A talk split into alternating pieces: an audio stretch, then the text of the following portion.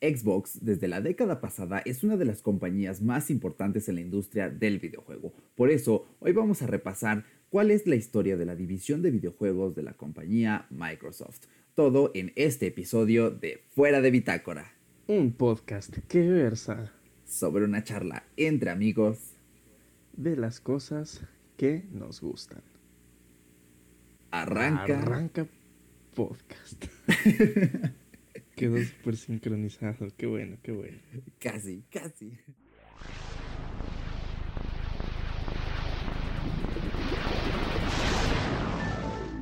Así que aquí estamos en un programa más de Fuera de Bitácora. Estoy muy contento porque continuamos con el segundo episodio de esta pequeña serie que estamos creando cada mes sobre la historia de alguna compañía importante para el mundo geek. Y como siempre, en cada episodio me acompaña mi buen y siempre animado Paquito. ¿Qué tal, gente? Espero que estén súper chido. Aunque Eric hoy se aventó una pequeña, una pequeña falacia al decir, como en cada episodio, ahí sí, ahí sí te fallo, hermano. Fueron unos cuantos episodios que estuve ausente, pero pues aquí estoy de nuevo y con una sonrisa de oreja a oreja grabando este episodio. Y pues, ¿cómo estás, mi buen Eric? ¿Qué, ¿Qué nos puedes decir el día de hoy sobre tu estado? anímico. Cuéntanos. Pues he de decir que estoy en primera muy feliz. De hecho, esta hora del podcast es la hora que más espero toda la semana. Para mí ya cuando me mandas mensaje y me dices, este día grabamos, carnal, es donde digo, este día lo, espero, lo espero porque ya quiero grabar.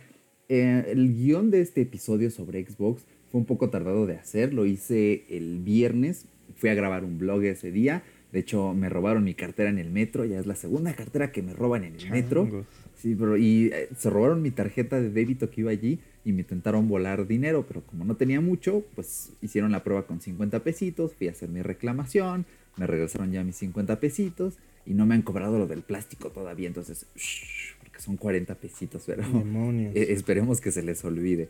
Pero me divertí mucho ese día, todavía estoy editando, y justo cuando llegué, que llegué bastante tarde y muy cansado, dije, tengo que hacer el guion porque si no lo hago hoy me voy a tardar más después y este podcast tiene que quedar. Así que me siento muy bien, ya tenemos aquí un guion bastante extenso, vamos a tratar de ir lo más rápido posible para que no se les haga pesado. Pero pues, ¿cómo estás tú, Paco?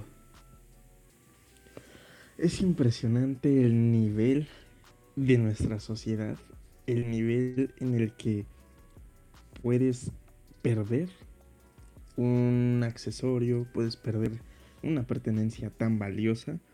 Porque pues ahí no solo perdiste una tarjetita, me imagino que venía pues alguna identificación, algo así.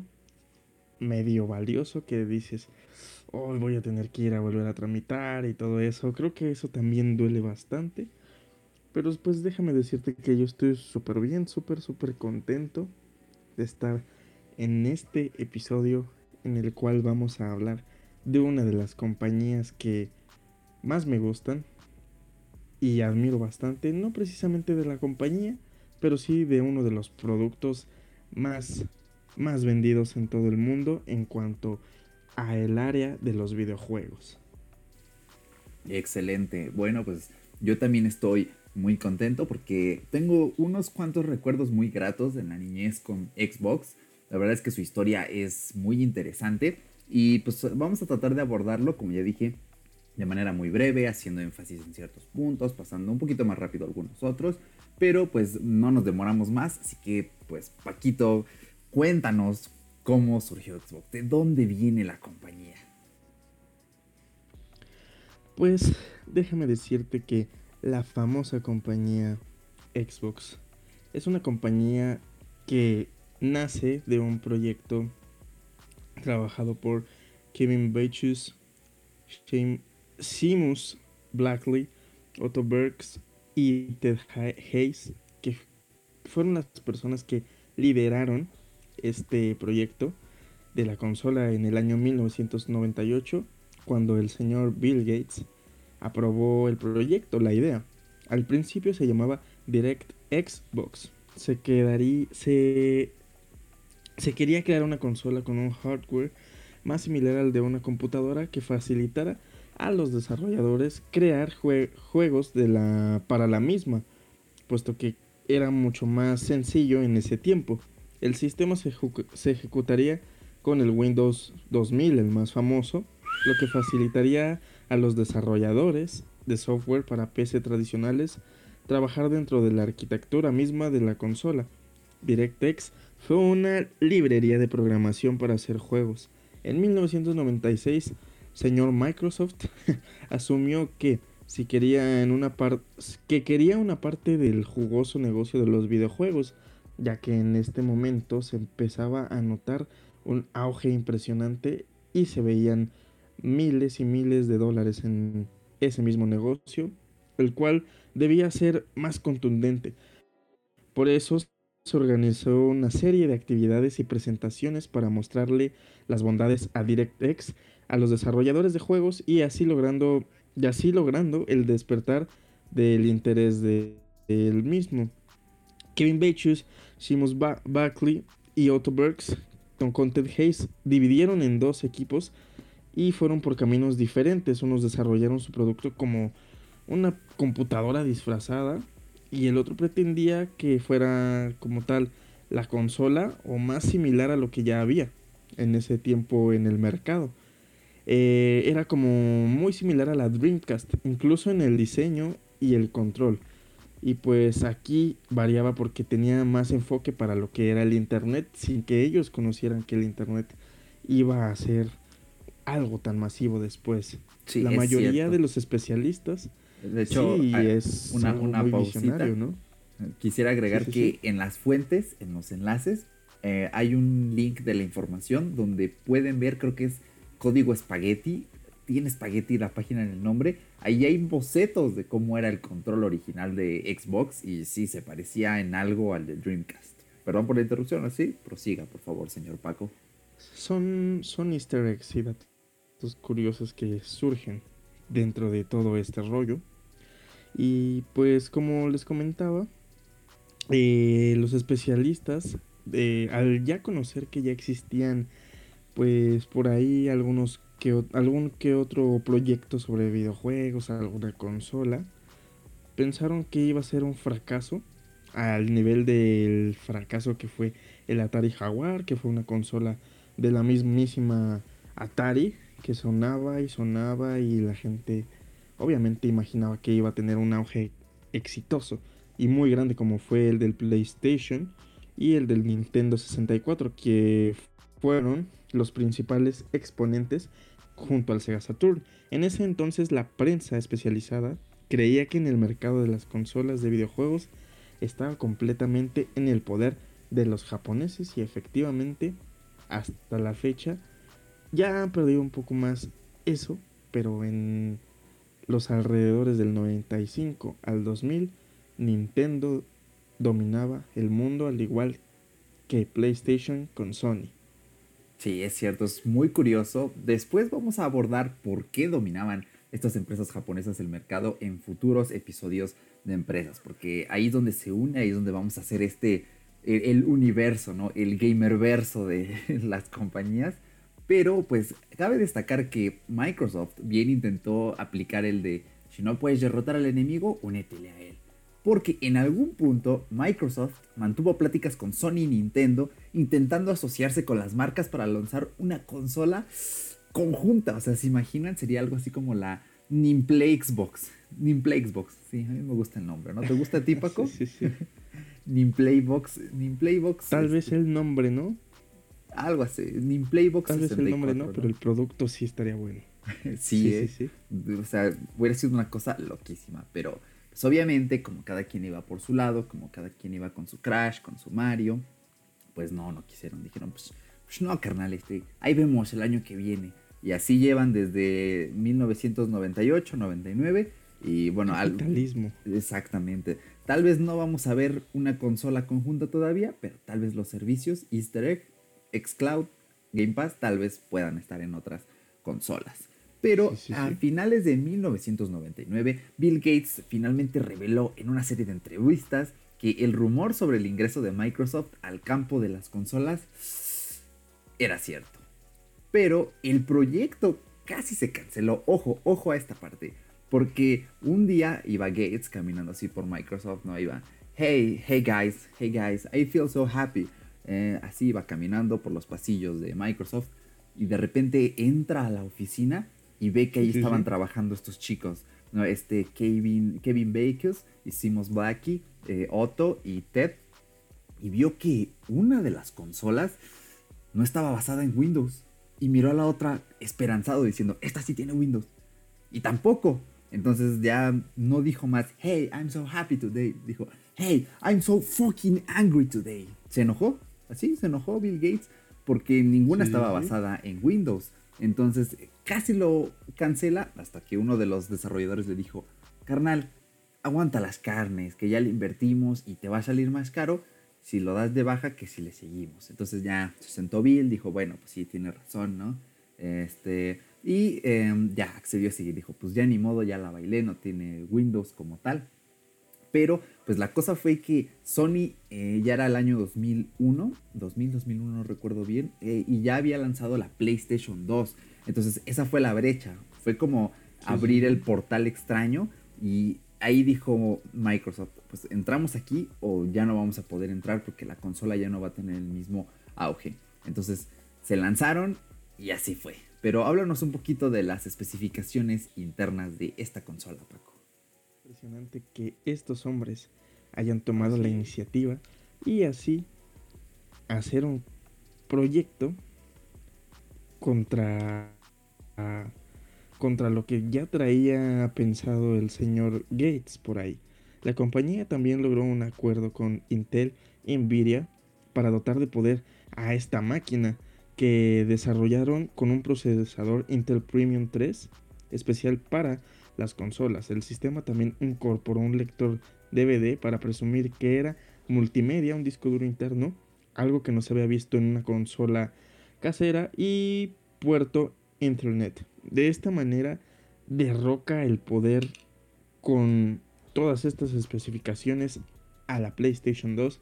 Tenía bastante potencia, puesto que Intel ahí estaba dándole caña y pues obviamente teníamos especificaciones nuevas en cuanto a lo de los DVDs, a pesar de que ya lo habíamos visto por ahí con el PlayStation 2, el disco duro interno ya no era necesario por ahí tener la memory card o el, el puerto que tenía la Nintendo 64 para poder cargar tus partidas y todo ese rollo.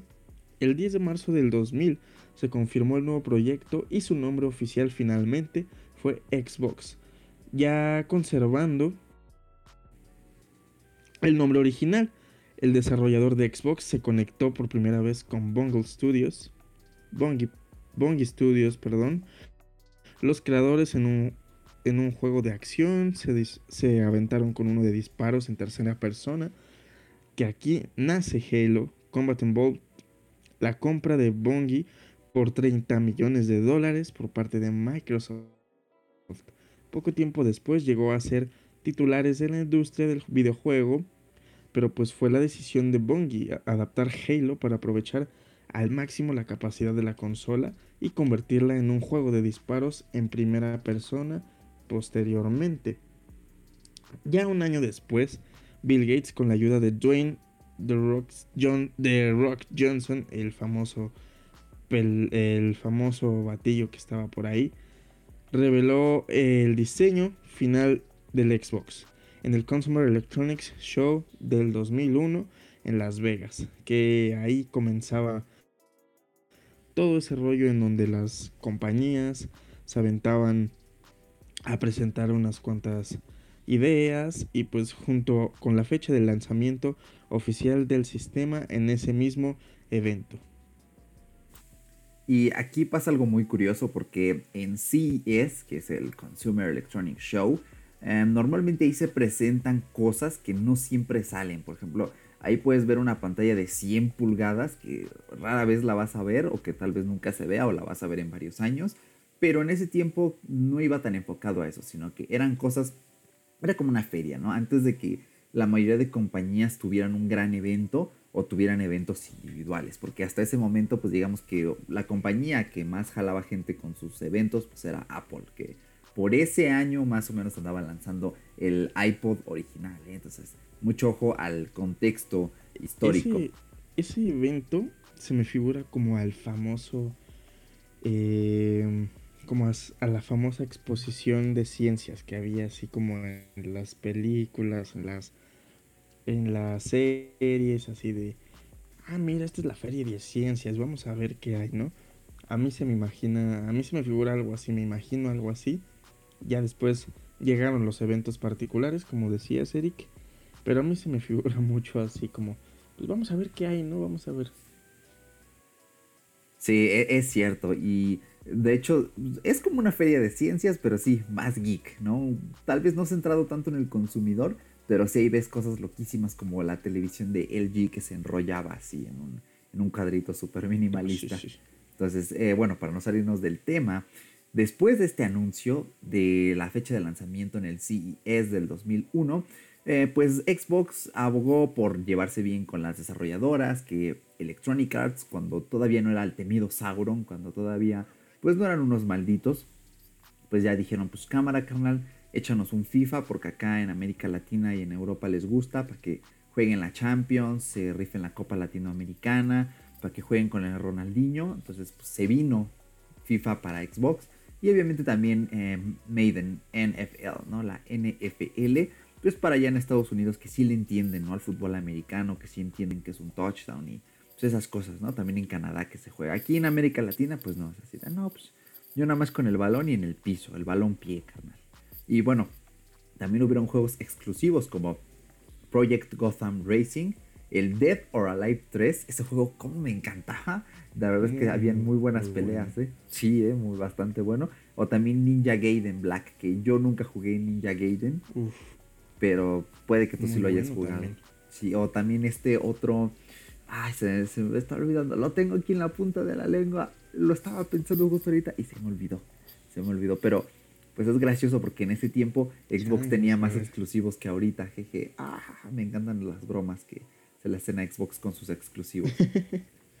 Pero sí, la verdad es que tenían una buena baraja de juegos. Y aquí algo muy curioso, el 14 de noviembre de 2001, la, sucursal, la sucursal perdón, de Toys R Us en Times Square, Nueva York, Estados Unidos, planeta Tierra, eh, sistema solar Vía Láctea, fue la sede del lanzamiento oficial de Xbox. Y adivinen qué, Bill Gates se presentó para la venta inicial de la consola. En los links, en las referencias, en una de las páginas pueden ver una fotografía de un chico recibiendo su caja de Xbox de la mano de Bill Gates. A mí me hubiera encantado ir a recoger un Xbox allí. Imagínatelo, ¿no? Ah, no, jefa, el Bill Gates me dio un Xbox. Bueno, no me lo dio, se lo compré, pero está chido, ¿no? Pero pues me lo dio él. sí, o sea, así de genial era, era el tipo, ¿no? Pero pues obviamente las preocupaciones respecto a la apariencia, al diseño del sistema, los 299 dólares que costaban, pues ahí andaban, ¿no? Pero creo que el diseño estaba bien, el diseño del sistema era muy propio de la época y pues al final el precio no pesó porque se vendieron más de un millón de consolas en las próximas tres semanas a su lanzamiento. Entonces pegó bien en Estados Unidos porque, como ya se mencionó antes, Halo fue una pieza crucial para Xbox. Las ventas del juego rompieron todos los récords anteriores, vendiendo más de un millón de copias del juego en los primeros meses de su lanzamiento. Pero ojo al dato, en Japón solo se vendieron 123 mil unidades de Xbox en la primera semana de lanzamiento, lo que validó el temor que tenía Microsoft de que el sistema podría tener dificultades para penetrar notoriamente en el difícil mercado extranjero. Y desafortunadamente Así sigue siendo a la fecha, pero de eso vamos a hablar hasta el final respecto a estadísticas de ventas. Y el 18 de abril de 2002, Microsoft recortó el precio de Xbox de 299 dólares a 199 dólares. Es un precio muy radical, es una reducción muy radical. Serían 2 mil pesos actualmente aquí en México. Son cosas que poco se ven, ¿no? De hecho, en ese tiempo, pues 199 dólares es lo que, por ejemplo, va a costar la Switch Lite, para que se hagan una idea. Y bueno, la reducción del precio pues hizo casi imposible que la compañía tuviera beneficios económicos de las ventas del sistema, pero ellos lo que querían era un movimiento arriesgado de marketing y sobre todo eh, lograr que hubiera en más hogares una consola, que así fue. Y también pues le permitió a Xbox vender más que el GameCube, que el GameCube en esa generación fue como el bulleado, así de, ¡ah! ¡Qué estúpido! Sí, eres cuadrado, ¡ah! ¡Qué estúpido! Veniste menos que Xbox, ¿no? Pero era una gran consola. Tuvo juegos exclusivos. Sí, es que muy raro, ¿no? Muy, buenos también. Sí, Luigi's Mansion, Resident Evil 4 salió de salida allí, tenía buenos gráficos la consola. Todas eran más potentes que el Play 2 y aún así el Play 2 logró llevar la delantera. Pero, en fin. Pero pues háblanos un poquito de la red de juegos en línea. Por ahí se alcanzó a escuchar una notificación del iPad. iPad, no seas idiota, por favor. Pensé que te había silenciado, pero pues es chiste, ¿no? Por ahí sale así de comenta en el minuto en el que salió la notificación de uno de los devices, ¿no? Mándalo por correo, por favor, para de bitácora.gmail.com. ¿En qué minuto salió y te mandamos un premio? Ahí te vamos a estar diciendo que te ganaste. Se rumorea que la red de juegos en línea de Microsoft ya había comenzado. Es una fase en la que se creó una beta en el 2002, pero pues el sistema finalmente se hizo público en noviembre con el Xbox Live Starter Kit. Los primeros usuarios disfrutaron de una experiencia en juego multijugador que era completamente nueva en la industria de los videojuegos, puesto que se podría decir que Microsoft fue una de las patentes que lanzó esto y pues el servicio tuvo una gran acogida gracias a los más de 150 mil suscriptores en la primera semana de su lanzamiento. En 2004, Halo 2 fue lanzado con 2.5 millones de unidades vendidas al día de su mismo lanzamiento y así apaciguando los rumores de la muerte de la primera consola. Las esperadas ventas de 125 millones de la secuela lo convirtieron en el lanzamiento más exitoso de cualquier producto de entretenimiento del momento, ya sean juegos, películas o álbumes de música de la historia.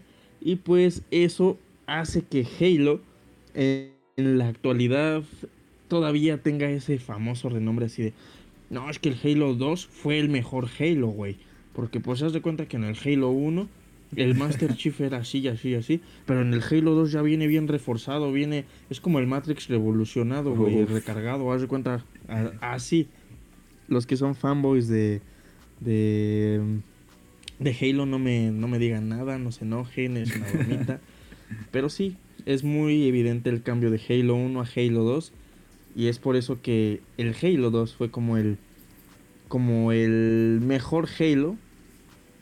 Y es el que un güey tú le preguntas, "Oye, ¿te gusta Halo?" No, pues que sí. ¿Cuál es el mejor para ti?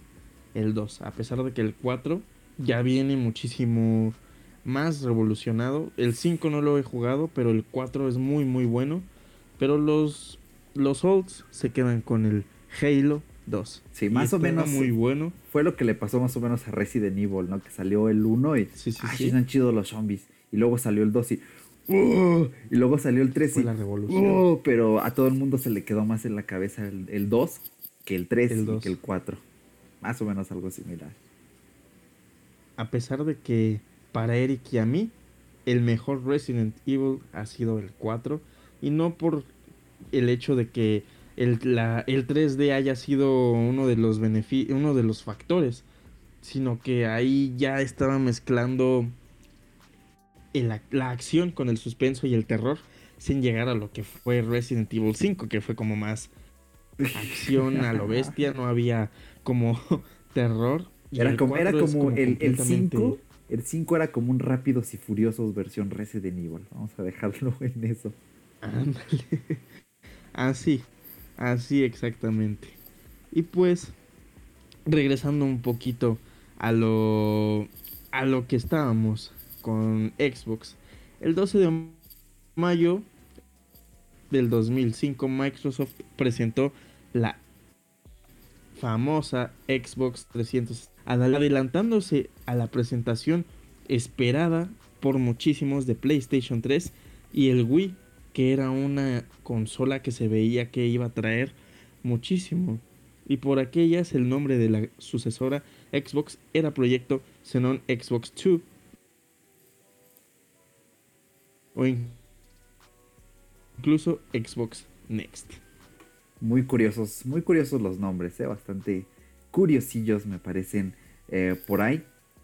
Está genial porque eh, de hecho en ese tiempo, que fue 2005, pues ya veíamos que lo siguiente iba a ser, bueno, PlayStation 3 que salió hasta 2006, igual que Wii. Y Wii también tenía sus nombres clave como, eh, creo que era Nintendo Revolution, que era así como lo que hoy sería el, famoso Nintendo Next, que era como el rumor de la Switch. Eh, entonces, muy, me gusta mucho el contexto histórico, ¿no? En que, en que salieron esas, esas consolas. Sí, sí, sí, y era muy impresionante porque de hecho cuando, no sé, salió el Play 1, me acuerdo que todavía yo estaba muy morrillo, sonaba el Play 2. Y el Play 2, mucha gente obviamente decía, no, es que se va a llamar PlayStation 2, ¿para qué se complican la vida? Pero había rumores, había revistas, había programas de, de televisión cuando no existía eso del internet. O sí existía, pero no estaba en nuestras manos se decía, no, es que el PlayStation se va a llamar PlayStation Ultra y cosas así, o sea, era como rumores súper impresionantes que hoy se desmienten muy fácil, pero en ese tiempo para un niño era como, ay, no manches. Sí, toda la razón, ¿eh? Pero a ver, dinos, ¿dónde fue presentada la Xbox 360? Sí, sí, sí.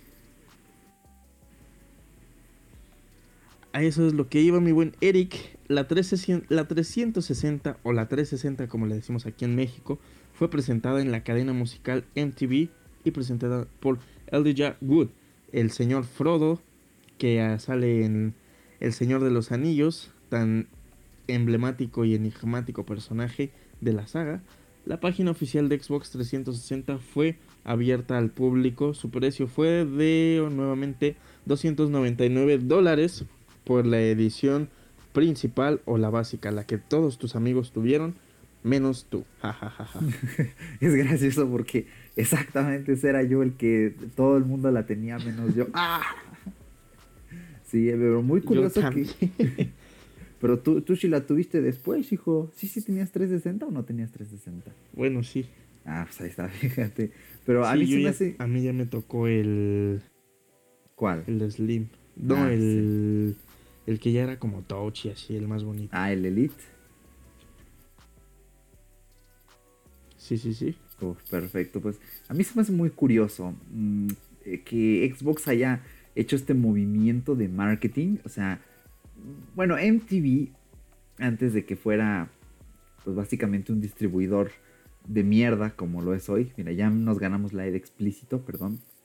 Este, Saludos. Pues, antes era un canal que tenía un contenido algo diverso, ¿no? Que bueno, todavía hoy tiene algunas series, ahí está South Park, pero sí es muy curioso, ¿no? Que llegue acá Microsoft y, hola MTV, hola Xbox, oye, ¿qué pasó? Quiero presentar mi consola en tu canal. Ok, y ya, sí. Ah, no, y falta la parte. Oye, y este, y quiero al Frodo porque está jalando gente. Y MTV. Ok, se me hace un movimiento de marketing. Influencers, ¿no? Sí, fíjate, los proto-influencers de aquel tiempo, pero sí se me hace muy curioso, ¿no? O sea, ese movimiento de marketing de MTV es una cadena musical que todo el mundo ve, que es popular y si lo presentamos aquí todo el mundo va a saber, todo el mundo lo va a ver y vamos a vender bien. Y efectivamente así fue, al menos eh, en América, que se me hace súper, súper, súper curioso. Pero bueno, vamos a hablar un poquito de las principales características técnicas. En primer lugar estaba su unidad central de procesamiento o CPU basado en un IBM PowerPC y la unidad de procesamiento gráfica que soportaba la tecnología de shaders unificados, que la gente más técnica entenderá de esto, los que no, no se preocupen, porque aquí viene como el plot twist. ¿Qué permitía todo esto?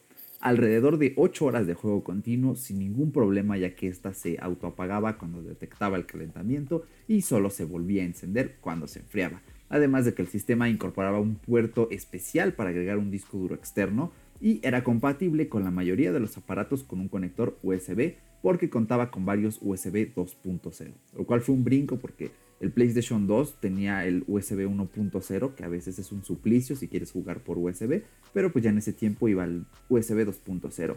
Además que los accesorios de ese sistema podían ser utilizados en cualquier PC con Windows, como eran los mandos, que creo que muchas personas jugaban con esto a ciertos juegos, y también el volante, que yo nunca he jugado con un volante, nunca se me hizo. Algún día quiero ahí estar jugando el Forza o el Gran Turismo y la palanquita, y con el volante así.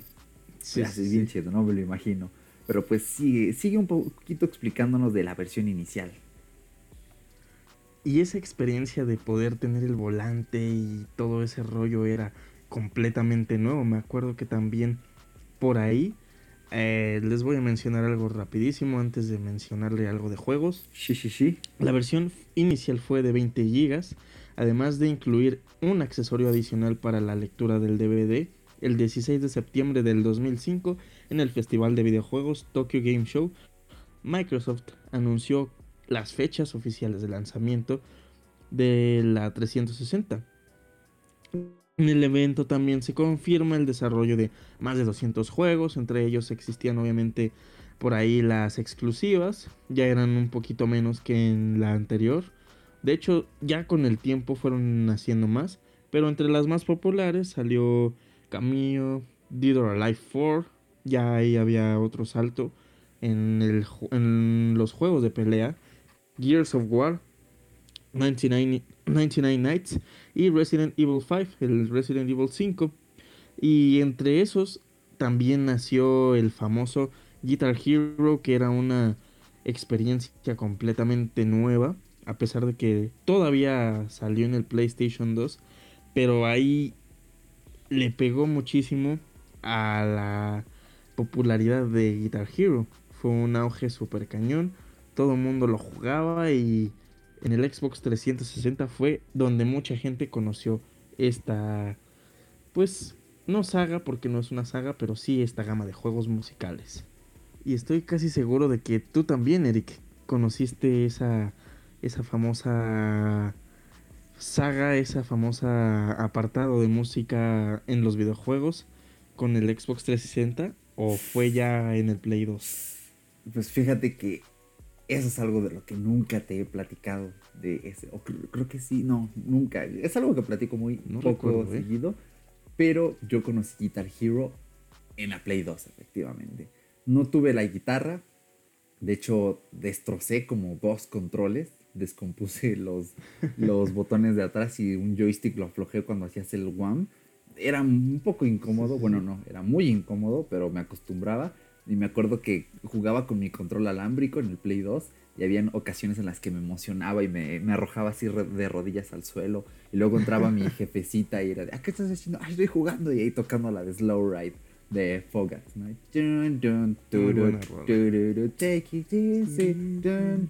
Es más, la voy a poner al final.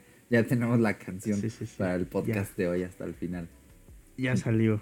Y pues finalmente la Xbox 360 o 360 fue lanzada el 22 de noviembre del 2005 en Estados Unidos y el 25 en Canadá el 2 de diciembre del 2005. En Europa y el 10 de diciembre del 2005 en Japón.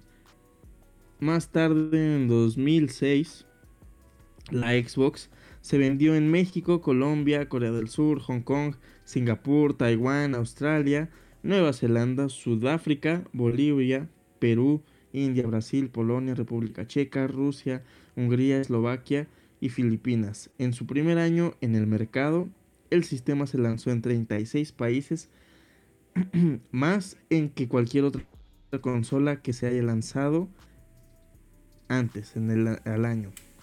Es cierto, aquí vemos que definitivamente Xbox le está dando con todo al marketing. Y entre ese marketing, al principio hubieron eh, varias versiones de la consola. En total, a lo largo de toda su existencia, hubo seis versiones.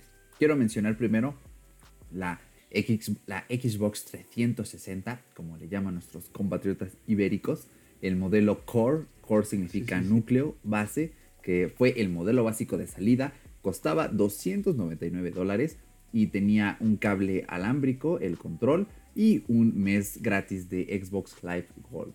Sin embargo, esta versión fue descontinuada en 2007 porque creo que el core tenías que usar un adaptador para Wi-Fi y es muy gracioso porque en Wikipedia, que tuvimos que usarlo de referencia porque no hay mucha información, viene una foto de este modelo core que tiene como, mm, ¿cómo decirlo? Es como un dock que le pones al lado como si fuera un decodificador de TV por cable que es donde ponías los DVDs. O sea, el lector nativo del Xbox, al menos de la versión Core, no soportaba DVDs, lo que era multimedia, no de juegos. O sea, de juegos sí, pero tenías que usar este otro periférico para leerlo. Entonces, eh, es muy curioso, ¿no? Cómo tenías que comprar otra cosa y cómo ponías ahí como si fuera una bahía, un modem, al lado de tu Xbox modelo Core. Sin embargo, este modelo base fue suplantado por el 360 Arcade. ¿Cuánto costaba esta versión? Era 20 dólares más barato, era de 279 dólares y el paquete incluía el control inalámbrico, una unidad de memoria de 256 megabytes, que no servía de mucho, ya después sacaron versiones con más capacidad, más gigas, también un cable compuesto AB, tenía salida HDMI, también tenía 5 títulos de Xbox Live Arcade y el juego Sega Superstars Tennis. Esta sí es, como dijo Paco, la versión que todo el mundo tenía menos pues yo en este caso, ¿no? Y tú también, Paco, hasta después. Que, menos yo tampoco. Que te la compraste después, pero no, yo no. Yo viví muchos años feliz con mi PSP. En esos tiempos yo le estaba dando al, duro al PSP. Pero después, pues ya salió el modelo Premium, el 360 Premium. ¿Qué tenía este modelo? ¿Por qué era Premium? Bueno, en principio, pues por el precio. Costaba 399 dólares, que era un poco carito y más para esa época pero el procesador era un tanto más potente. De hecho, con el tiempo iban saliendo procesadores con nanómetros más chicos que permitían leer información más rápido. Y también tenía HDMI. Eso sí, desde el 2005 la Xbox 360 Premium dispuso de un disco duro SATA de 20 GB, un control remoto para el multimedia. Creo que todos en algún punto veíamos algo raro que en las consolas hubiera un control para el DVD, ¿no? Creo que lo veíamos y, ah, yo quiero uno de esos, ¿no? Y nunca poníamos DVDs en las consolas, para eso estaban los DVDs en casa. Pero bueno, ahí había gente en Japón. Pero ahí ya era. Ahí ya era. Empezaba a. La misma empresa a buscar el minimalismo de su propio producto, ¿no? sí, qué buena observación. Pero hoy en día ya ese minimalismo es tal que hay varias televisiones que ya directamente controlas la consola con el control. O sea, no nada más es Sony con sus PlayStation, creo que algunas Samsung o LG te permiten controlar tu consola con su propio mando. Entonces ya. Sí, la Samsung. Sí, pero en caso de que algunas no te lo permitan, todavía se venden estos controles para multimedia. Pero ojo que la 360 no fue la primera, porque el PlayStation 2 ya tenía un control y el. Ah, creo que era una de Nintendo. No recuerdo bien. También. ¿La GameCube? Mm, no, no, no, no, era otra, pero yo había visto, ah, no, era la Xbox original. También en algún punto llegué a ver el control multimedia, que tenía sus botones grandes, verdes, así, el control era negro, muy de estilo de los 2000, entonces estaba muy curioso. También esta versión premium tenía un mando inalámbrico, un cable Ethernet y por último un cable de alta definición, comúnmente conocido como el HDMI, ese el que que para que le conectes el Blu-ray, hijo. ¿Ok? En el 2008 el disco duro de 20 GB fue reemplazado por uno de 60. Que, ok, 60 GB para ese entonces estaba bien. Y si comprabas los discos piratas, pues te sobraba espacio. Pero pues esa medida fue aplicada en pocos países. México, Chile, Perú, España, Estados Unidos y Reino Unido. Los demás, pues ni modo, 20 GB. Y con la, con la reducción de los costos de fabricación de los equipos, Microsoft anunció el retiro del modelo Premium en todo el mundo en 2009 y se quedó únicamente a la venta el modelo arcade, el que todos nuestros amigos tenían menos nosotros, y el Elite, que el Elite creo que muchos cuando lo vimos quedamos seducidos completamente por este modelo Elite porque, bueno, en principio era un poco más caro. Bueno, decir un poco es decir muy poco, porque costaba 449 dólares al inicio, o sea, sí era algo caro. Pero el paquete incluía un disco duro de 120 GB que y repito, si tenías discos piratas, te sobraba espacio con 120 GB. También tenía un cable HDMI, un mes de suscripción a Xbox Live. Además de que pues, era la primerita de color negro. Eso era lo que seducía, porque Era, era un poquito más chiquito que el blanco, negrito, lo veías y decías, ah, yo quiero ese, yo quiero ese, yo quiero ese. Después salió el 360 Slim, que fue el que reemplazó por un tiempo al Elite. Se presentó por primera vez en la E3 de 2010 y sus características principales eran su disco duro de 250 GB, que también habían versiones con 4 GB, que realmente yo lo veía y decía, ah, qué porquería es esto, o sea, 4 GB no da para nada, tienes que comprar otro disco duro. Tenía Wi-Fi interno, era el famoso del botón táctil que luego se descomponía y también pues ese acabado negro brillante, pero esta versión era prácticamente la mejor de todas porque lo tenía todo, no le faltaba nada y el equipo aparte de ser de menor tamaño también era menos ruidoso.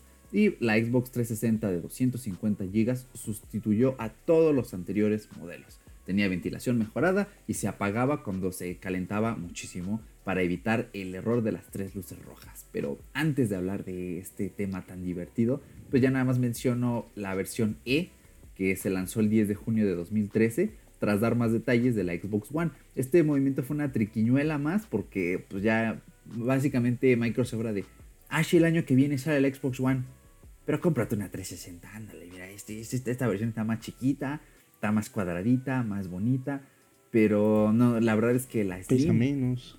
Pesa menos, pero pues la Slim fue la que enamoró a muchos porque tenía la curvita y esta versión E pues era así cuadrada, parecía como un Blu-ray pero gordo, pero bueno, en fin, cosas que no vale la pena mencionar. Exacto, pero pues, a ver Paquito, tú sufriste de las luces rojas, tuviste amigos que lo sufrieron, platícame un poquito de pues el Red Ring of Death. Pues fíjate que es un tema bastante curioso que no me tocó vivir afortunadamente. Porque ahorita haciendo este memoria, yo estaba 100% seguro de que mi Xbox 360 era el Slim. Y sí, efectivamente a mí me tocó tener el Slim. Una consola completamente, hasta cierto punto, ya mejorada. Porque ya tenía esa manera de prevención de ese famoso Red Ring of Death. ¿Por qué? Pues que porque tu consola en algún momento, a pesar de que tú te aventaras 8 horas de juego, las que tú, las que tú pues te aventaras, tu Xbox te pedía que le dieras chance. Y así, de repente moría. Pero bueno, al menos yo que lo tuve bastante tiempo, empecé a darme cuenta de, ah, creo que ya se va a apagar el Xbox. Pero pues ya trataba de evitar que pasara eso. Y mejor lo apagaba yo. Pero ese pequeño problema se empezó a presentar ya después, ¿no? Este, una semana después de su lanzamiento, empezaron a surgir algunos informes con respecto a problemas en el mismo equipo. En los informes se mencionaban que el equipo funcionaba como unos, unos 15 minutos, poco después se congelaba la imagen del juego. En 2006 Microsoft empezó a recibir una gran cantidad de reportes en la relación de fallos en un equipo Microsoft que comenzó a extender la garantía de 90 días en los equipos afectados a medida de que fuera llevada a cabo en ciertas regiones como en Norteamérica, Canadá, Estados Unidos, México y Europa. Uno de los problemas reportados a Microsoft son estas famosas luces rojas de LED que se encendían en la parte frontal donde se veían los mandos conectados. Estaban fallando principalmente por calentamiento, sobrecalentamiento. Aparte de que el problema de estas luces se daba muchas veces de los lectores o de los famosos lentes que tiene la, la bandeja y todo eso. Ahí ya empezaban a darse estos casos. El 5 de julio del 2007 Microsoft anunció que ampliar su cobertura global de la garantía en el Xbox 360 y pues esta ampliación solo cubrió a los equipos que presentaban las luces rojas, que incluía todos los equipos que se vendieron en el primer día, hasta los que se fueron viendo hasta el 2008, que fue cuando se empezó a regular un poco más esto. Esta medida, incluía el reembolso a cualquier cliente que había pagado previamente gastos de reparación y derivados por pues el mismo problema que ya los estábamos comentando. Eh, finalmente, en febrero del 2008, la empresa Score Trade hizo un estudio de relación con los clientes que hablan que habían enviado su consola Xbox 360 por este programa en su garantía. Encontraron que 171 consolas o alrededor del 16.4% fueron enviadas a la garantía por su descompostura, perdón, descompostura que significaba que una de cada seis consolas tendría que pasar por esto y tendría que pues llegaría ese final de la vida de la consola en cuanto a la tecnicidad, pero pues ahí me decías, no, pues tú sufriste de eso, afortunadamente no, ya fue en las consolas como primeras, un año después eh, todavía seguía ese problema, afortunadamente se fue regulando, ya la Xbox siguiente ya fue como, como pues ya fue más capacitada a que no sucedieran estas cositas. Pero era un problema bastante curioso y bastante raro porque yo al tener Xbox sí tuve bastantes compañeros o amigos que les pasó. Tenían el Xbox, este, el, el de la primera versión, que era como el más austero, el básico. Pero el arcade, el arcade sí me tocó escuchar este bastante de esos problemas. El premium todavía tenía algo ahí que hacía que estuviera bien, pero generalmente todas esas esa generación de consolas atrás de la Elite todavía ya tenían ese problemita y no digamos que la Slim estaba exenta, pero sí fue una optimización y me tocó ver amigos que decían, no, es que no puede ser posible, ya valió más mi consola. Y sí, era como si te quitaran un brazo, si eras un gamer así de hueso colorado. Pero pues me imagino que se siente feo. No me tocó. Pero pues cuéntanos un poquito de la revolución que videojueguil hasta cierto punto del que todo el mundo hablaba, que decías, oye, es que vi que el nuevo Xbox tiene este, haz cuenta que mueves la mano y de repente como que seleccionas cosas.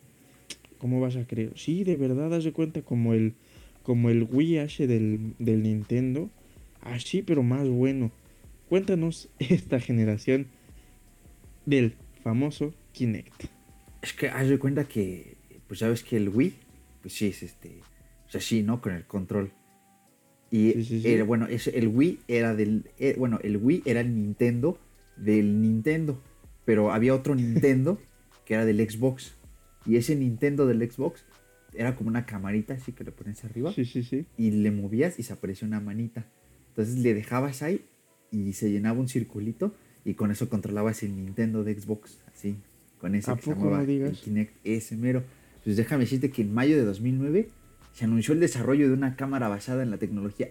Aguanta, aquí, es que aquí queda más como descripción rápida. En mayo de 2009 se anunció el desarrollo de una cámara basada en la tecnología de sensor de movimiento, mismo empleada en el control remoto Wii, o mejor conocido como Wiimote. Esto lo dijo el periódico The Wall Street Journal. Se trataba de una cámara que permitió un control más preciso en los juegos basándose en el movimiento corporal del jugador. En junio de 2009, en la feria de juegos de computación que se celebra en Los Ángeles, fue presentada la cámara con el nombre clave de Project Natal y se confirma su lanzamiento en el 2010.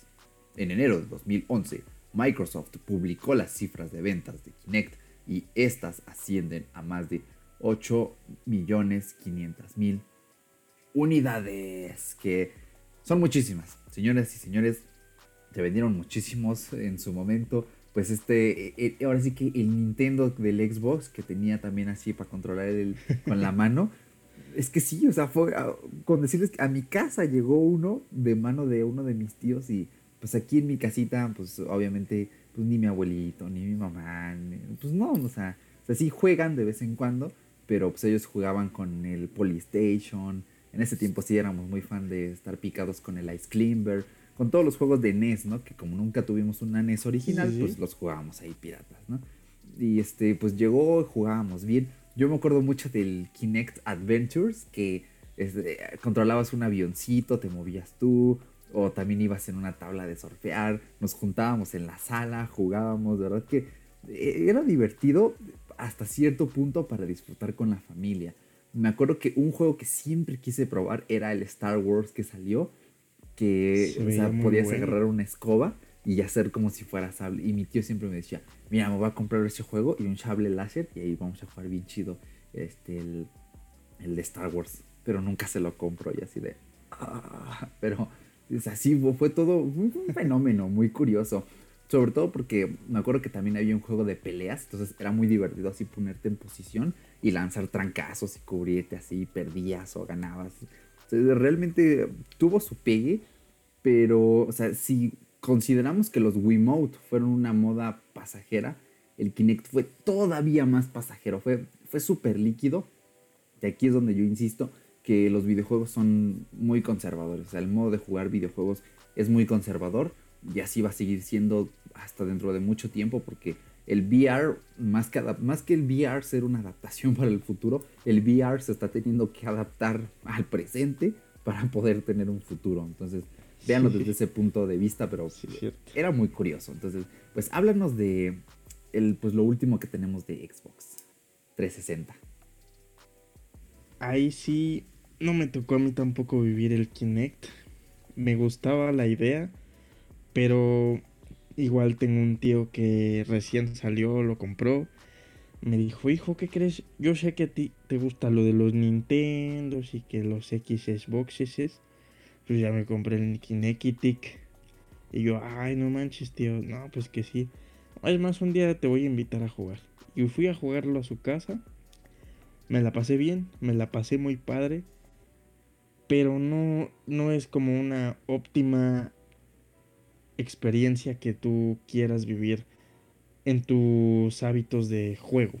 No es como que diario digas, ah, sabes que hoy me quiero sentir que estoy en la selva y me voy a aventar el Kinetic Adventures. Entonces, sí. era como muy para de, pues van a venir mis compas, vamos a divertirnos un rato. Como que nada más para eso, pasarla bien con la familia.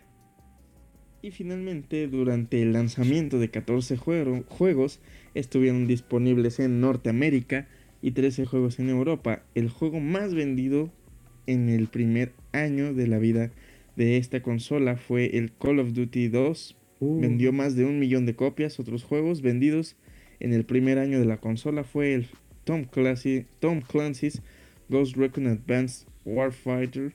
Que uh. yo lo escuché muchísimo. La verdad no lo jugué. The Elder Scrolls 4. Que también uh. sonó muchísimo. Tampoco lo jugué. Tampoco. me quedé con las ganas igual que el buen Eric. Dead or Life 4. Ese sí me tocó. Saints Row. Saints Row, fíjate que ese yo lo renté. Porque uh. dije, ¿qué crees que todos me han hablado de todos los que mencionamos? Pero sí quiero jugar el Saints Row. Y el Gears of War me lo regaló mi papá. Qué regalazo, eh. Y, y, fue la novedad, fue el. Fue creo que de los que te mencioné, el que a la fecha todavía sigue ahí. Eh, la Xbox 360 dispone más de 1200 juegos basados en todo tipo de géneros, uh. aunque además de los programados para la consola, esta es capaz de emular muchísimos juegos más de su procesadora mediante un sistema de emulación por software. Final, eh, Adams también se encontraba, además se encontraban los juegos arcade que reviven viejos títulos de la década del 80 y el 90 que son empresas como Sega, Atari, entre muchas otras.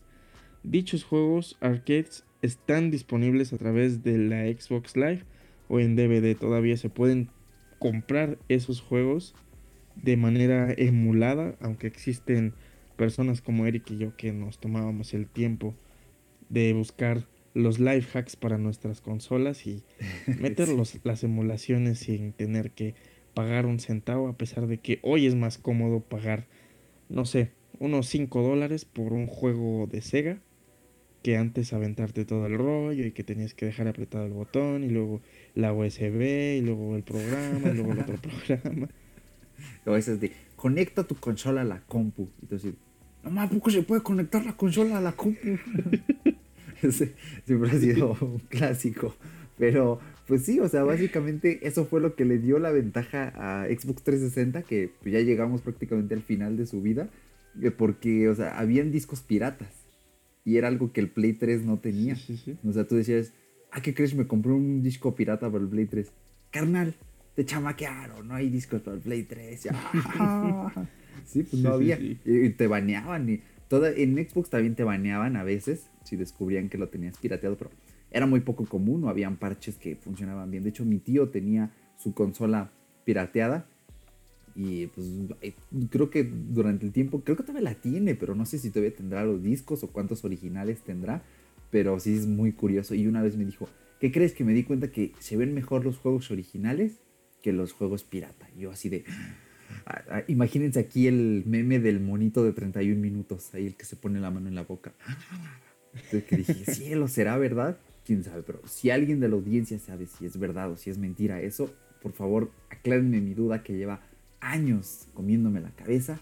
Me la manden su respuesta afuera de bitácora.gmail.com o por Instagram, donde quieran, y voy a vivir más feliz. Así que eso fue toda la parte de Xbox 360 que ha sido un legado, ha sido una consola súper importante, súper mítica, una consola que si bien yo nunca tuve, pues sé de la importancia. Obviamente llegué a jugar en ella en los cafés internet. Creo que en la secundaria de vez en cuando rentábamos en un café internet afuera un Xbox.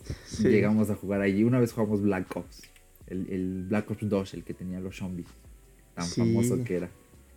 Sí, de hecho, el Black Ops 2 igual fue, como comentábamos, eh, Halo fue bueno, pero Halo 2 ya traía más cosas más chidas y decías, no manches, igual pasó con el Black Ops, Call of Duty Black Ops.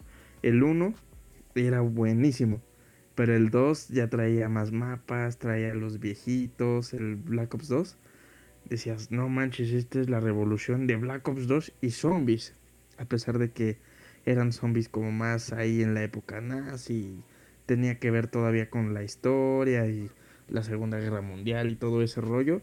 Y de hecho, me tomo el atrevimiento de decirte que es óptimo el uso de la Xbox 360 en el 2019 porque a pesar de que es una consola que tiene multimedia, tiene música, ya tiene por ahí funciones como lo es este el Xbox Música, que es una función que casi nadie usa, bueno, al menos yo no. Pero podemos encontrar ahí este Vivo, lo de los videoclips, YouTube, Netflix y los juegos también tienen muy muy buena calidad. Obviamente los gráficos son muy buenos. Si lo estás jugando en una muy buena computadora, en una muy buena este, pantalla, obviamente lo vas a ver muy bien. El estéreo también es grandioso.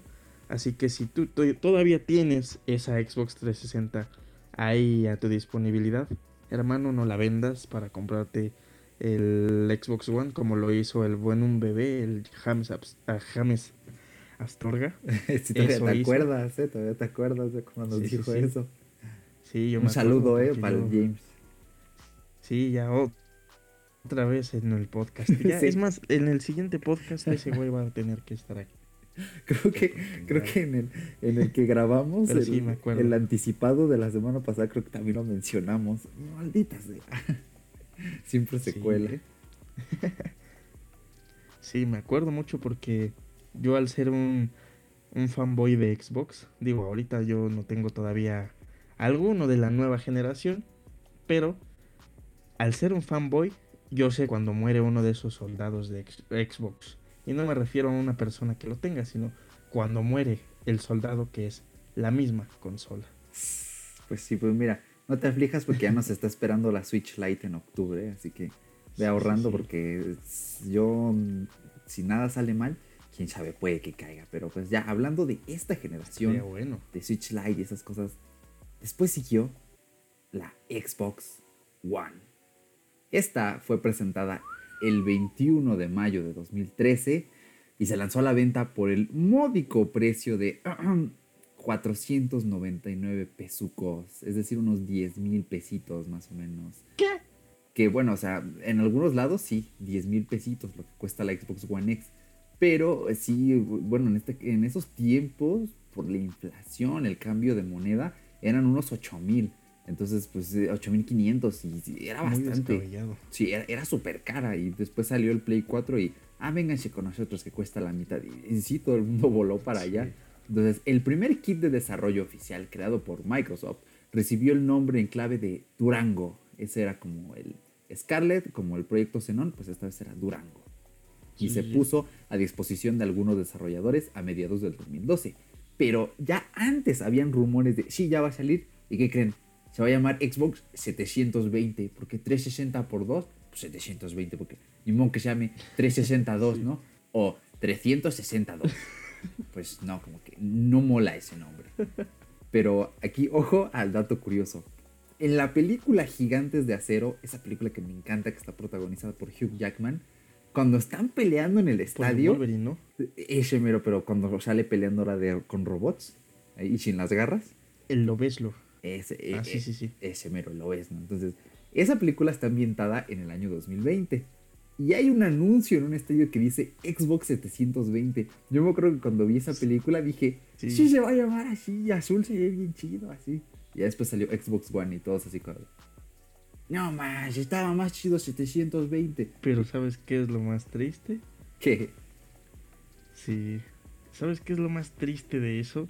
Que el Xbox One fue un nombre blanco y todo el mundo estaba esperando un nombre azul, una revolución de Xbox verde a un Xbox azul. Hubiera sido bastante hermoso. Sí, de hecho, ¿eh? pero pues ojo que todavía hay fe. De hecho, aquí, aquí les voy un tip. Si hay alguien de Microsoft escuchando este podcast, aquí viene la recomendación de marketing. Número uno. Ya que la Xbox, pues la original fue Xbox fue un buen añadido que la siguiente no se llamara Xbox 2, como lo hizo PlayStation. Ahí se diferenciaron bastante bien, le pusieron 360. Bueno, ya que nos arrebataron la ilusión de tener el Xbox 720 esta generación, ¿por qué no a la Scarlett ponerle Xbox 720? Y cuando salga la generación después, en vez de que se llame Xbox, mm, a ver, déjame sacar la calculadora, carnal, para ponerle 360 por 3. Aguanten, aguanten, ahí desbloqueando iPhone. este 360 por 3, en vez de que se llame Xbox 1080, ¿por qué no ponerle Xbox 3? Porque 3 suena mejor que Xbox 2. Y después, cuando pase la Xbox 3, ya tendrían que hacer 360 por 4, la Xbox 1440. Y en vez de sacar después la Xbox 4, sacan la Xbox 5, que 5 suena mejor que 4, porque por alguna razón en inglés suenan mejor los nombres impares que los pares. Entonces, tome, nota, eh, tome nota que es gratis este consejo, eh. Hay gente de, Microsoft. O si alguien compra el nombre de la marca o algo, mucho, mucho ojo porque ahí está su estrategia de marketing. Y de hecho suena bien chido, ¿no? Ahorita que dijiste lo de 360 por 3 te da 1080, ¿no? Exactamente. Entonces, habría sido una locura que se llamara Xbox 1080 porque era la época de lo, del 1080p. Entonces hubiera estado eh, eh, hubiera estado súper loco, ¿eh? Entonces, ojo ahí eh, creativos de, Xbox. Exacto, pónganse las pilas. Cabrones. Otra E de explícito, pero sí, ¿eh? Ahí entonces, esto, a mí me encantan siempre estos, estos easter eggs, pero pues a ver, vamos a seguir un poquito porque la Xbox One fue muy em, controvertida en su momento. O sea, llegó el anterior eh, jefe de la división, que todavía no era Phil Spencer, y dijo, eh, Xbox One needs connection. que necesitaba conexión a. Y esto fue muy criticado porque siempre necesitaba estar conectada para funcionar, tenía que verificar cada 24 horas si no, no leía los juegos. Y aparte, no podías vender tus juegos usados porque digamos que eran, digamos que los juegos para hacer un, símil, ya que nos ganamos la de explícito, pues eran como un preservativo para la consola, ¿no? O sea, era, era como un preservativo que solo podías usar con una consola, sea, no de una sola vez, sino de una sola consola. Entonces, pues ya, no, si los querías vender a otra persona, pues no se podía, porque era de, ya lo canjeaste aquí, carnal, pues ya, ni modo. Después vieron que eso no funcionó, se fue ese jefe, trajeron a Phil Spencer, pidieron disculpas y deshicieron bueno, todo eso. Sí, es que fue, horrible, ¿eh? por eso les fue tan mal al principio. Y bueno, la Xbox One pues contaba con una GPU integrada basada en tecnología de AMD y en este caso era 10 veces más potente que la Xbox 360. El mando fue muy similar, sigue usando pilas AA, o sea, es así como de que o sea, vivimos en, en qué año, en qué año vivimos, Microsoft. bueno, tenían ya estamos llegando al 20 y sigues con tus pinches pilas Microsoft. Mira, el Play 3, todavía el Play 2 empezó a sacar cosas así y tú sigues ahí. Por favor, Dios santo. Sí, no, hombre, yo ya espero que para la Xbox 720, yo insisto, así se tiene que llamar, el Project Scarlet, yo insisto en que ya no le pongan pilas, ni vendan el juega y carga por aparte. Si lo siguen haciendo, es porque los accionistas quieren jalar nuestro dinero. Entonces, no, pues mira, ponle dos pilas Duracell, ya tenemos contrato, sale a un dólar la pila, ahorita que lo tenemos. Y ya si quieren no comprar pilas, pues que compren el juega y carga. Ojo, ojo ahí, ¿eh? porque eso es lo que suele pasar y por eso siguen pasando esas cosas. Y ah, vamos a hablar de otro punto que es muy divertido. La Xbox One contó con una nueva versión de, adivinen, Kinect. Que bueno, ya estaba mejorada. Era Kinect 2.0, tenía una cámara 1080, en este caso procesaba 2 GB de datos por segundo y capturaba 30 imágenes frames por segundo. Y también funcionaba con comandos de voz. Era como el Siri de Xbox, como el, el Google Assistant de Xbox. Pero había cosas muy divertidas, por ejemplo, bueno, divertidas tanto en bueno como en mal sentido. Por ejemplo, al principio era obligatorio para usar ciertas partes de la interfaz. Por eso es que costaba 500 dólares la consola, porque te estaban cobrando el Kinect. Y después dijeron, no, pues esta cosa ya no vende, carnales.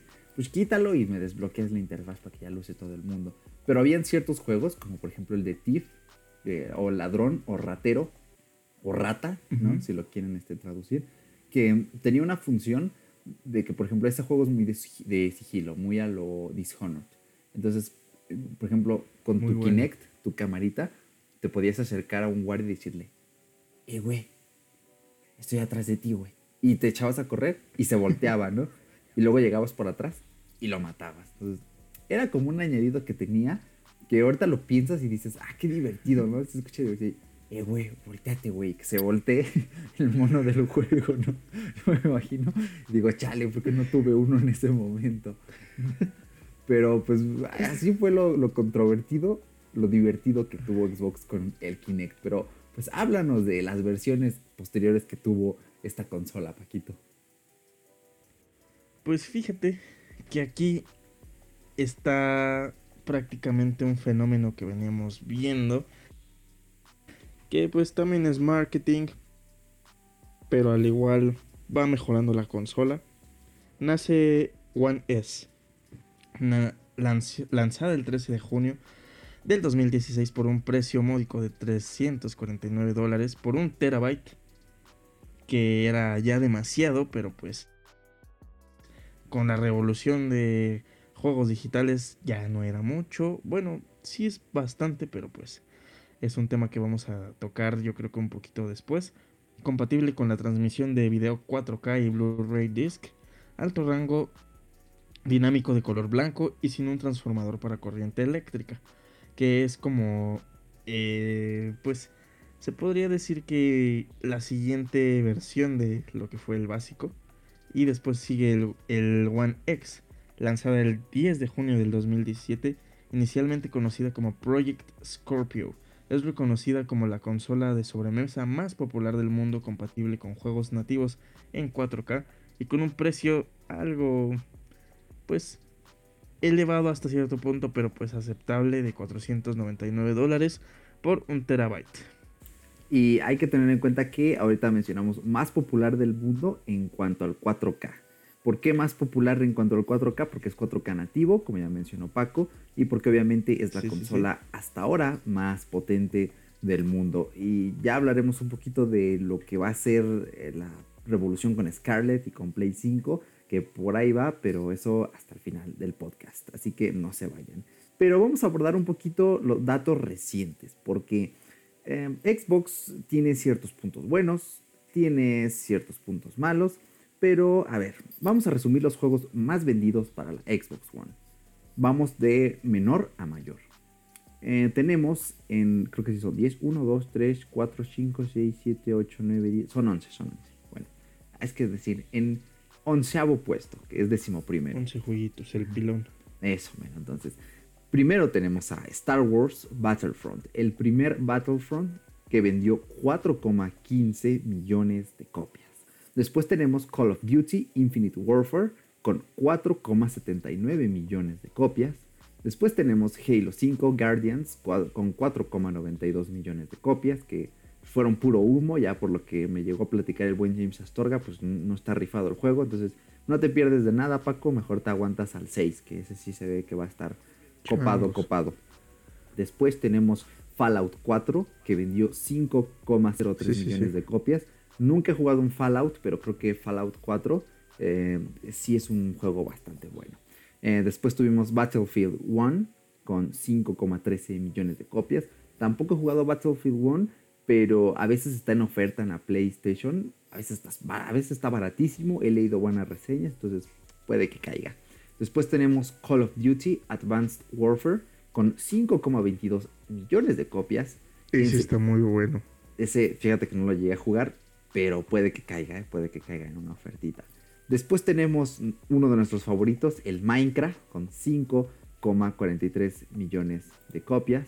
Después del Minecraft tenemos a Red Dead Redemption 2, que señores, no lo he jugado, pero sé que es un juegazo y ha vendido 5,77 millones de copias. O sea, no ha pasado más de un año de su salida, me parece.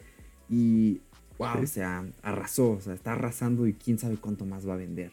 Después tenemos Call of Duty Worldwide 2, o Worldwide, no, Worldwide 2, sí, con 6,23 millones de copias. Ese tampoco lo he jugado, o sea, la verdad es que no juego Call of Duty, no porque no me gusten, sino porque pues, no, no me llama la atención. Tengo por ahí un Play 3, el Modern Warfare 3, que sé que es buen jueguito, pero este, no le doy todavía muy a fondo. ¿eh?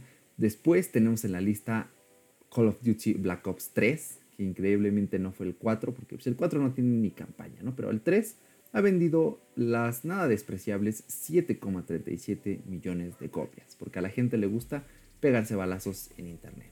Y por último, por último, señoras y señores, tenemos al gran Rockstar nuevamente con Grand Theft Auto 5, con 8,72 millones de copias. ¿Cómo se la ven?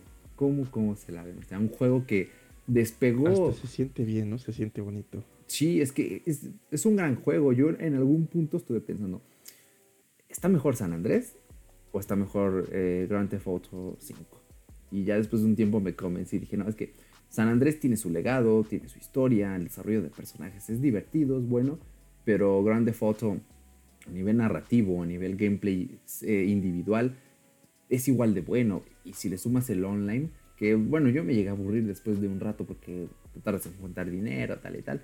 Pero es muy bueno y hay gente que le da duro, que hace, eh, puedes hacer pistas individuales de carreras, en motos de agua, entonces tiene muchas cosas, es muy divertido y pues, es increíble, ¿no? Cuánto ha vendido, que a pesar de que salió en 360, en PlayStation 3, pues ha logrado despegar bastante bien en Xbox One. Y creo que el Xbox. Es impresionante porque si no. Si tienes ahí el dato, creo que estoy casi seguro de que lo vas a tener ahí en mente.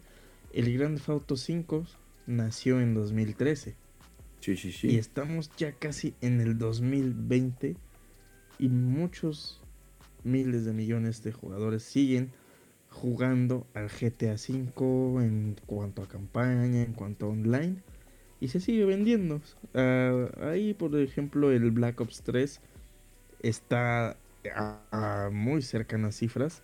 Y el Red Dead Redemption está creciendo en un nivel masivo. Entonces, podría ser que lo llegasen a derrocar. Pero, sin embargo, es muy, muy grande ahí. Rockstar, otra vez. Sí, es cierto. sobre todo porque por ahí hay rumores de un GTA 6, ya pasaron 6 años desde que salió el Grande Foto 5. Quién sabe, yo creo que no va a parar de crecer Grande Foto 5 hasta que no veamos el 6. Y pues yo normalmente compro los GTA por la historia, que es lo que me gusta. El online también está genial. En el Play 3 lo disfruté mucho en su momento. Creo que te presté mi copia del GTA V. Espero que la hayas echado por ahí una jugadito, una jugadita, perdón. Este, porque sí es muy bueno, el online es gratis en el Play 3. Ya hay por ahí algunos hackers, hay una hélice gigante afuera del edificio en algunos servidores, ahí donde sales, muy molesto, pero si tienes suerte, caes en servidores que no están hackeados, pero pues bastante interesante. Pero pues Xbox tiene algo más. Ya mero vamos a cerrar con, con este episodio, pero tiene algo que la coloca como una compañía de videojuegos con los mejores servicios, el cual es Game Pass. Háblanos un poquito de, de Game Pass. Así es, no es la única sorpresa, por así decirlo, o la única característica que hace que Xbox siga tan bien posicionado, pues Eric también va a hablar sobre algo impresionante y muy bueno. Pero el Game Pass fue lanzado el primero de junio del 2017, que es prácticamente descargas instantáneas de más de 100 juegos disponibles por un único pago de 10 dólares. En 2019 se introdujo el Game Pass para la computadora, la PC y un servicio completo denominado Game Pass Ultimate que incluye el servicio para consola, PC y Xbox Live Gold. Los juegos de Game Pass van y vienen, son exclusivos de Xbox y salen, salen el día primero del servicio. Es decir, que cada, cada mes se podría decir que hay un nuevo jueguecillo por ahí. Eso es una característica bastante, bastante peculiar que tiene por ahí Xbox para ofrecerle a los fans de hueso colorado de Xbox. Creo que es una extensión muy buena y son 10 dólares, entonces creo que son 10 dólares muy, muy bien ofertados en este caso. Pero háblanos de Xcloud, señor Eric. Algo que también es. Es. Exactamente. Ahí nos quedamos en. Es. ¿Qué es? Me encantó esa salida con suspenso. ah. Xcloud.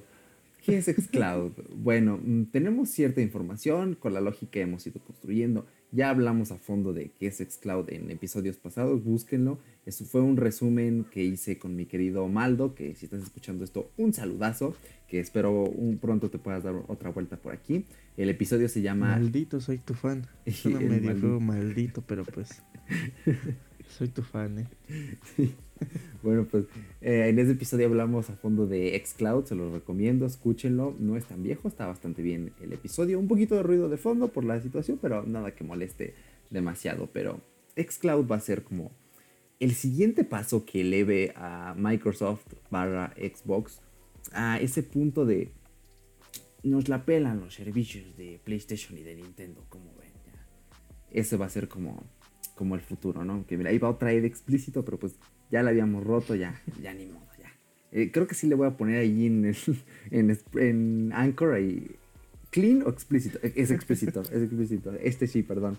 Este, pues, ¿qué es?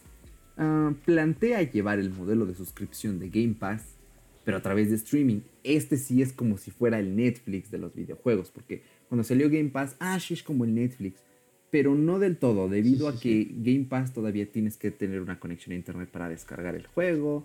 Em, lo puedes borrar cuando quieras, lo puedes comprar con un descuento del 10%, pero pues no es igual porque con Xcloud va a depender todo de tu internet, de que se reproduzca a distancia. Y ojo al dato, ya ven que hace unos cuantos minutitos les dije, en algún momento Xbox llegó a pláticas con PlayStation y Nintendo de hacer una consola conjunta.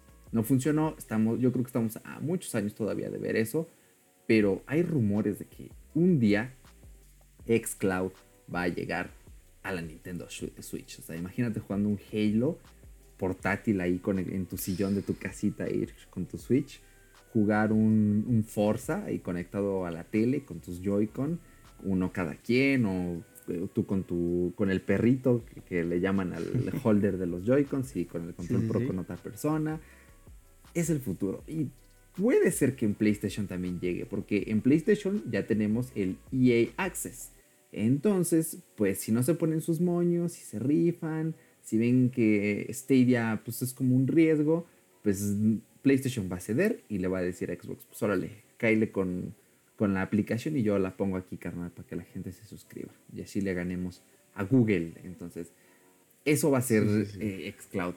Se sabe que contará con dos versiones. Una donde puedas acceder a todo el catálogo que ofrece el servicio desde cualquier dispositivo y otro en el cual solo podrás acceder a los juegos disponibles en tu Xbox One. Es decir, tienes una partida muy importante de Metro Exodus, de Tales, em, de, Halo.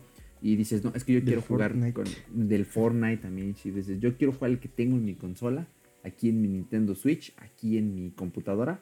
Lo vas a poder hacer porque se va a convertir en un servidor local. Y creo que esa versión va a ser gratuita, o sea, va a ser algo que va a tener todo el mundo por el simple hecho de comprar un Xbox. Y creo que eso va a hacer que la siguiente generación de Xbox o esta cuando ya tengamos Xcloud si es gratis, van a dar un golpe sobre la mesa tremendo porque imagínate, simplemente porque compres nuestra consola, vas a poder streaming, hacer streaming perdón, gratis de nuestros juegos en tu dispositivo iOS, porque también van a estar en tabletas, en Android, ya han habido pruebas, ya han habido periodistas del medio que han probado el servicio y dicen que corre bien, entonces va a ser un puntazo, creo que van a vender muchísimo. Súper loco.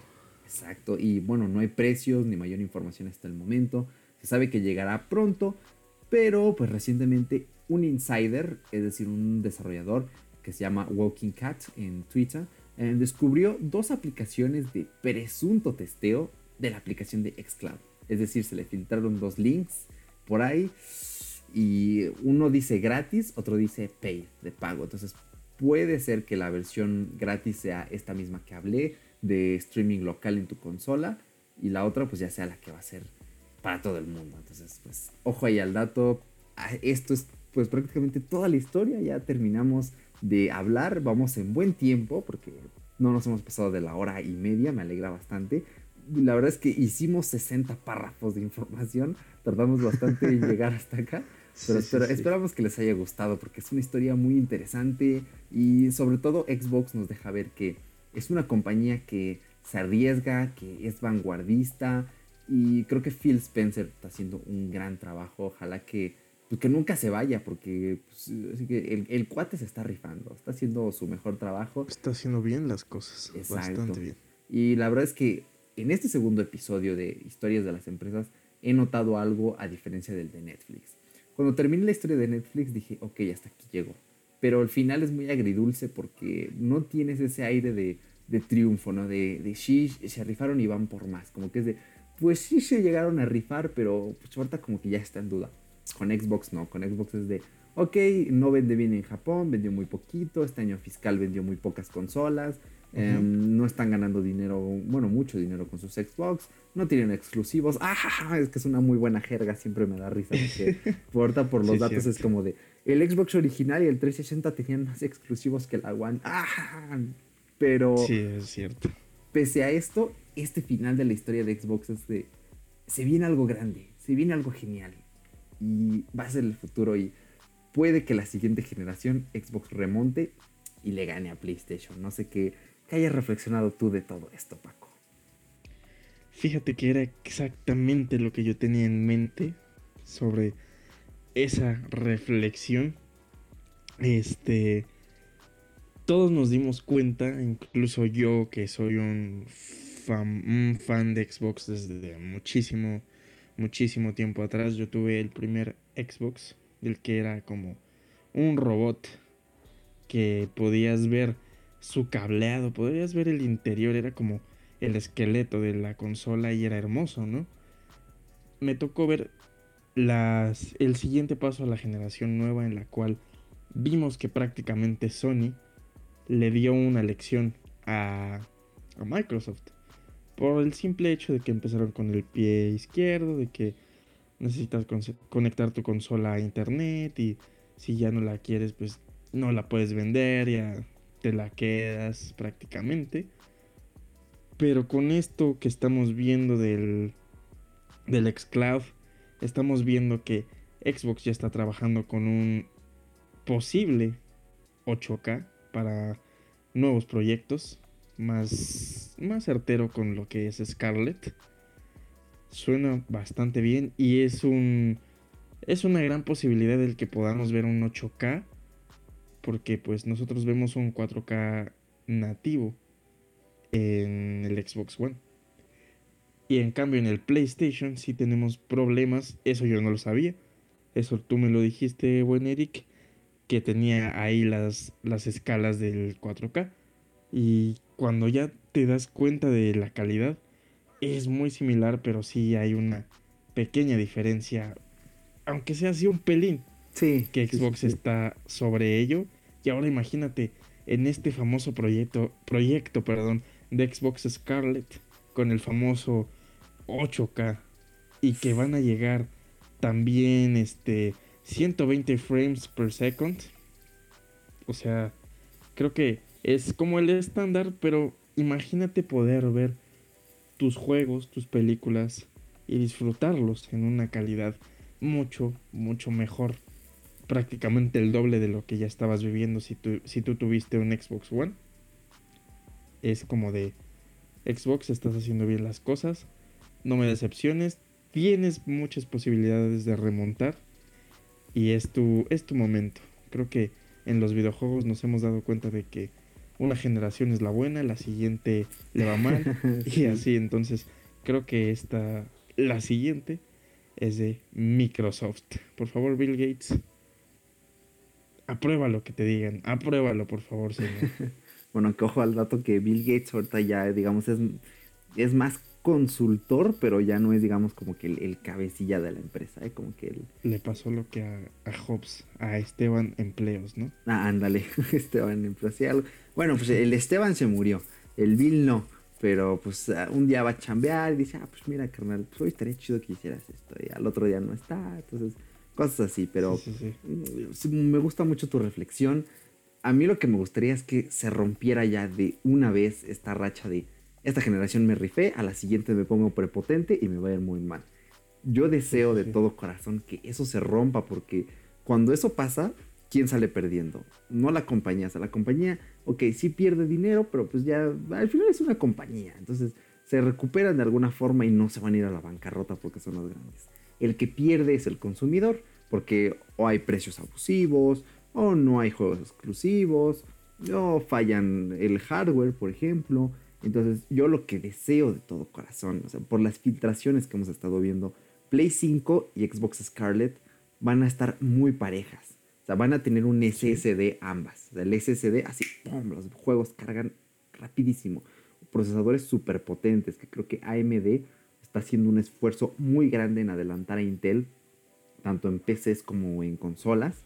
Y obviamente, pues van a tener todas las tecnologías vanguardistas. Entonces, yo deseo de todo corazón que PlayStation siga con su política de exclusivos, que permitan el, cross-platform entre juegos, ya con otras consolas, que se quiten esa prepotencia, que su servicio de PlayStation Now despegue. Y a Microsoft le deseo que se rife con sus exclusivos, que Gears 5, no, perdón, Gears 6, no, es 5 6. No, 5, ¿no? Ajá, sí, Gears 5, sí, porque ya va a salir la beta pronto.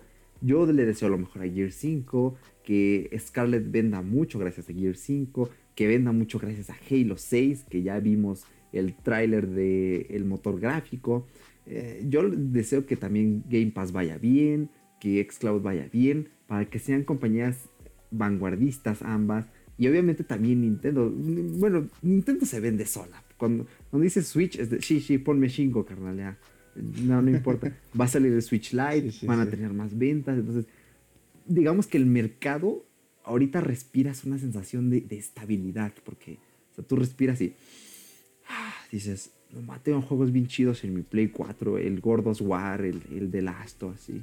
Respiras y, ah, no, el Game Pass está bien chido, puedo jugar el Metro Exodus, el Resident Evil 4, el Tomb Raider, respiras y...